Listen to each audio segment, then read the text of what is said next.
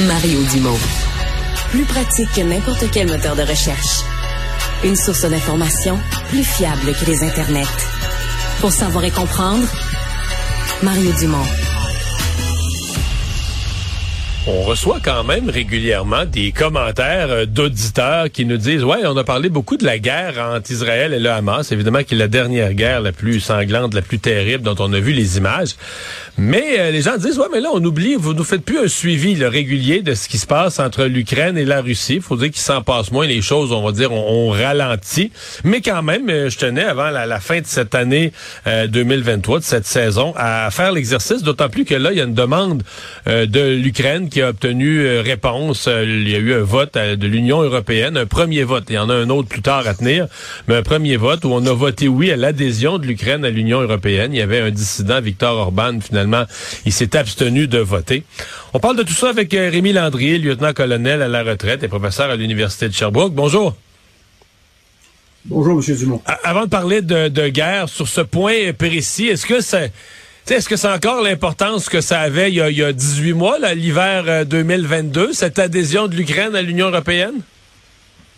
Ben, je pense que ça va éventuellement euh, normaliser les relations entre l'Union européenne et puis l'Ukraine, et par même temps aussi, ça va peut-être du côté politique à l'intérieur, euh, peut-être unifier un peu plus l'Ukraine face aux démarches de leur président. Et puis l'autre chose, je crois que ça va avoir un impact sur le moral des troupes en disant bon ben il y a des choses qui avancent. C'est sûr que le, deuxième, la deuxième prise de décision est aussi importante, compte tenu du fait que les Américains euh, semblent hésiter, euh, vu le, Congrès américain qui n'est pas tout à fait d'accord pour euh, le 80 milliards de dollars que Biden avait promis.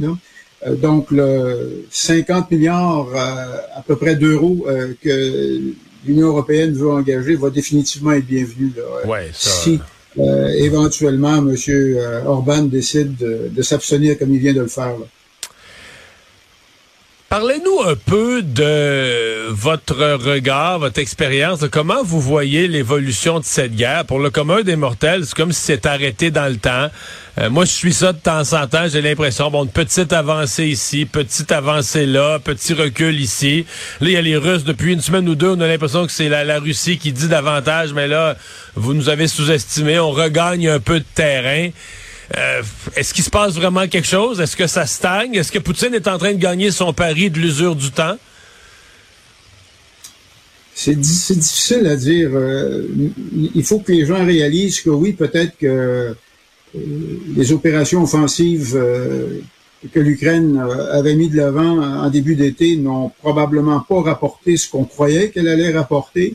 Euh, plusieurs disent que, entre autres, c'est l'appui aérien qui n'est pas encore arrivé. Comme vous le savez, euh, les avions, euh, les chasseurs, tant américains que du côté de l'Union européenne, devraient se matérialiser à partir de février, donc ça devrait donner une chance. Il faut se rappeler que l'année dernière, à la même époque, les bombardements russes ont, ont augmenté, se sont grandement intensifiés principalement dans le but de détruire euh, les installations euh, qui génèrent de, l'électricité, euh, de façon, encore une fois, à, miner le moral des, des Ukrainiens. Donc ça, présentement, c'est en marche.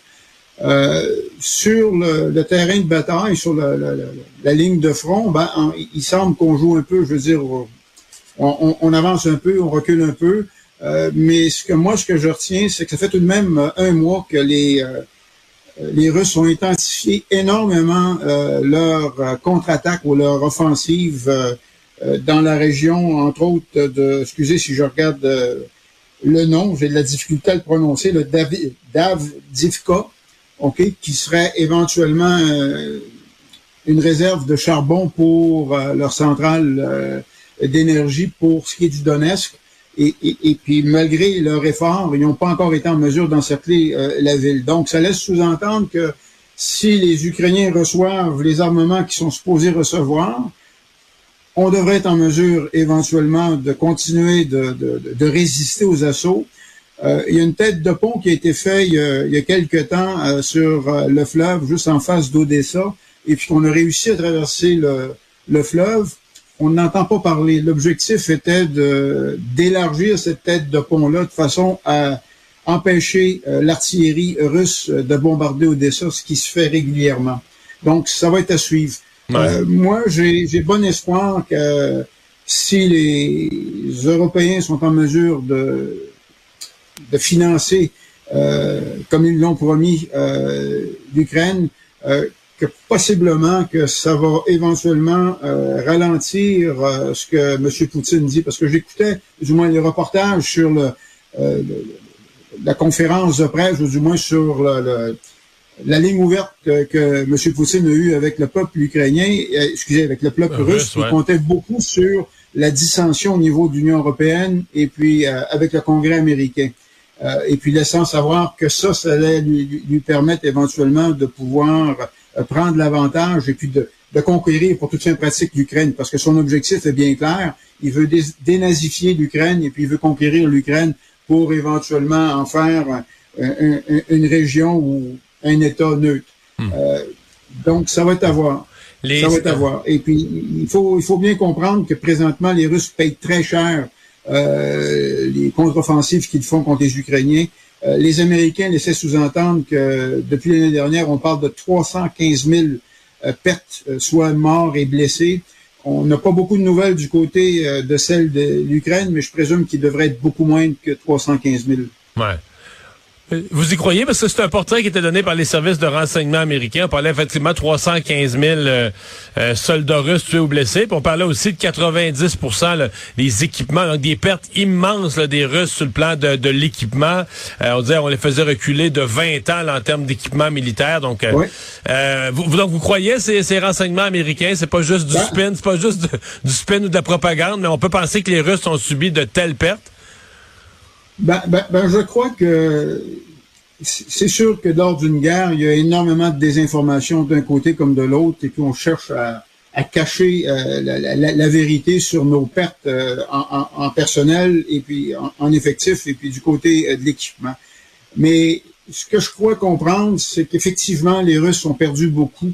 ils n'ont pas été en mesure d'avancer. Ils n'ont pas été en mesure de briser, je veux dire, la ligne défensive que les Ukrainiens ont été capables d'établir suite aux gains qu'ils ont fait là, au printemps, ben, du moins certains gains qu'ils ont fait euh, du territoire que les Russes avaient conquis. Donc, ça me laisse sous-entendre que euh, il y a des pertes du côté russe. Et puis, c'est pas juste les Américains qui disent ça, c'est d'autres instituts euh, qui sont, euh, entre autres, instituts anglophones, excusez, britanniques et américaines, qui, qui, laissent sous-entendre que ça coûte énormément cher aux Russes et puis qui sont pris pour sortir des boulamites euh, des équipements là, qui sont un petit peu plus âgés.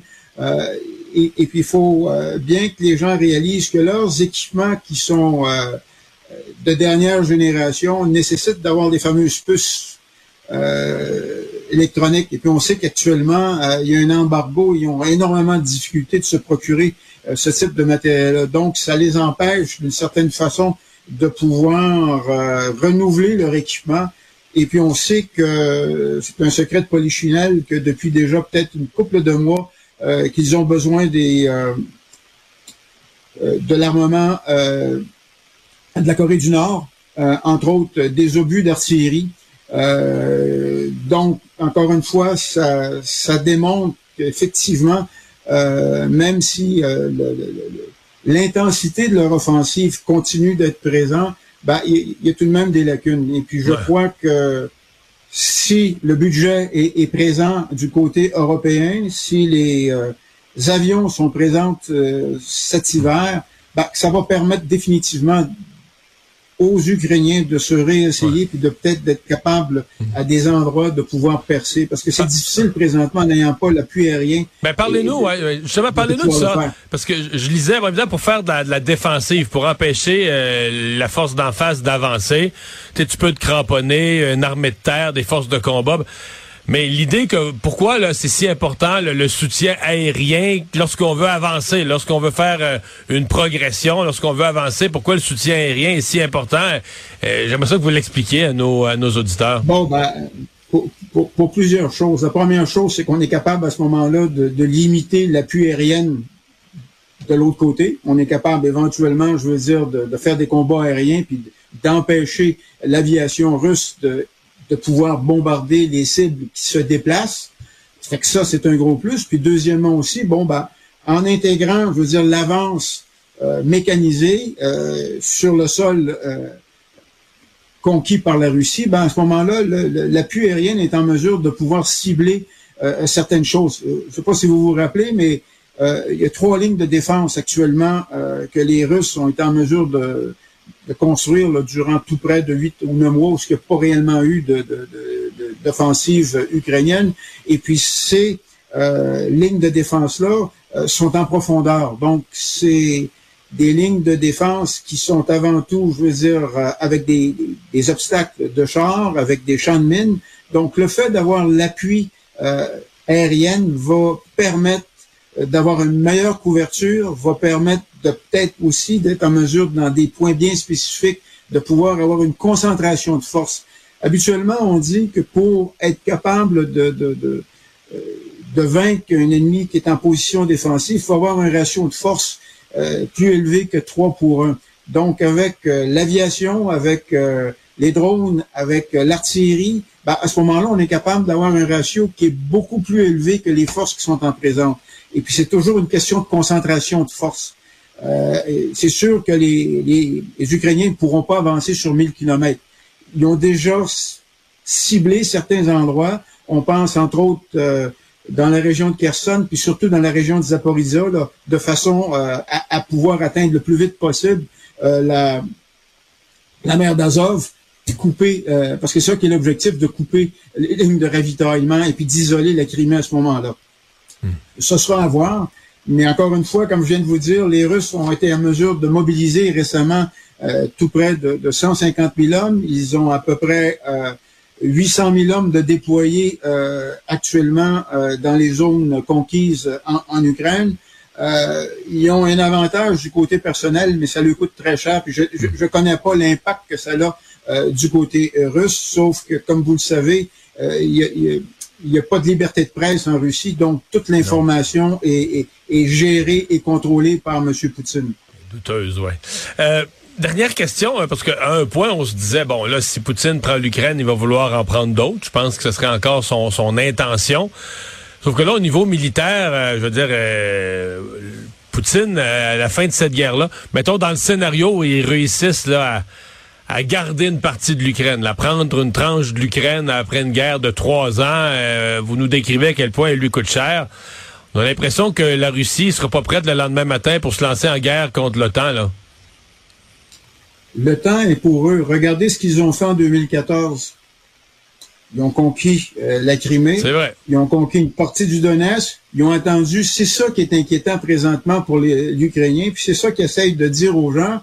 Euh, attention, si on décide, si vous nous imposez un cessez-le-feu, ben, ce qui va arriver, c'est que tout simplement, M. Poutine va, reconstruire ses forces armées, va se repréparer. Puis dans d'ici deux ans, trois ans, il va refaire la même chose. C'est pour ça que c'est pas juste l'Ukraine hein, qui, euh, euh, a des démarches pour joindre l'Union européenne, la Moldavie aussi. Euh, parce que c'est les deux, c'est les deux pays actuellement là, qui euh, euh, qui sont en danger de, éventuellement d'être conquis euh, par euh, la Russie. Puis comme vous le savez, en Moldavie, sur la frontière ukrainienne, il y, a une bande qui actuellement est, déjà pro-russe. Ouais, c'est ça. Oui, et puis les Russes ont énormément d'équipements militaires là aussi de déployer. Donc c'est moi ce que je vous dis, c'est que le discours de M. Poutine était clair. Il veut dénazifier l'ensemble de l'Ukraine. Donc si on arrête d'ici un an, ben, il, va tout simplement reconstruire ses forces parce que son idée est, déjà faite. Ce qui pourrait arriver, c'est que M. Poutine, on semble laisser sous-entendre que peut-être des maladies des problèmes de santé. Mais là, il annonce qu'il se représente. Au, ouais, mais il annonce qu'il se représente au mois de mars pour un autre mandat. oui, il se représente, il n'y a pas d'opposition. Non. Pas facile d'être l'opposition en Russie. Il faut faire attention à ce Non, c'est pas, c'est pas facile. Attention tu demander à M. Navalny, on a, on, on a perdu complètement sa trace. Ouais. Et puis, il doit être dans un, dans un environnement où il n'y a pas beaucoup de soins de santé. On sait qu'il y avait une santé qui était fragile, où ce qui doit probablement travailler de longues heures avec euh, très peu de nourriture. Donc, euh, je ne sais pas exactement qu'est-ce qui va se passer avec ce monsieur-là. Merci beaucoup d'avoir été là. Au revoir. Ça fait plaisir. Au revoir.